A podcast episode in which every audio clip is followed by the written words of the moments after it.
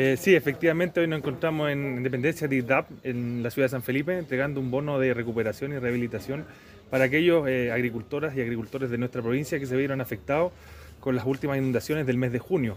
Es importante, por supuesto, entregar estas ayudas económicas que van desde 1 a 5 millones de pesos a 18 agricultoras y agricultores de la provincia eh, para poder eh, empezar nuevamente a levantar su, su producción agrícola. Es importante también señalar que estamos cumpliendo un mandato que nos señaló el presidente de la República, Gabriel Boric, respecto a ayudar a los pequeños agricultores de nuestra provincia. Bueno, eh, estos recursos, primero decir que nosotros estamos cumpliendo con un compromiso realizado por el gobierno del presidente Boric, que era ir en apoyo con eh, recursos a aquellos usuarios que se vieron afectados y perdieron ya sea producción o, o infraestructura producto de las inundaciones. Y estos recursos van eh, en, esa, en esa línea para que estos agricultores puedan retomar la actividad productiva o reponer las cosas que hayan perdido producto de las inundaciones. ¿En qué consiste?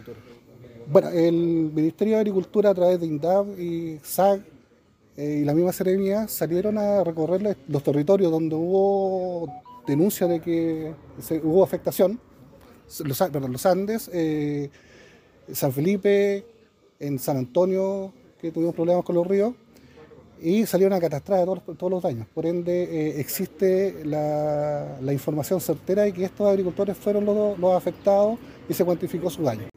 Entonces, por eso son 5 millones, dije, es mucha plata para ser verdad, tiene que ser mentira. Pero no puedo creer, tanta, para arreglar tantas cosas pensamos que íbamos de a poquito empezar a empezar, pero lo, miramos tan lejano de tener todo igual a como lo dejó todo. Fue, fue grande, pero pensamos en otras personas para el sur que fue peor que nosotros y ahí apaciguamos un poquito el dolor que lo, que lo había pasado, diciendo que otras personas están más mal que nosotros.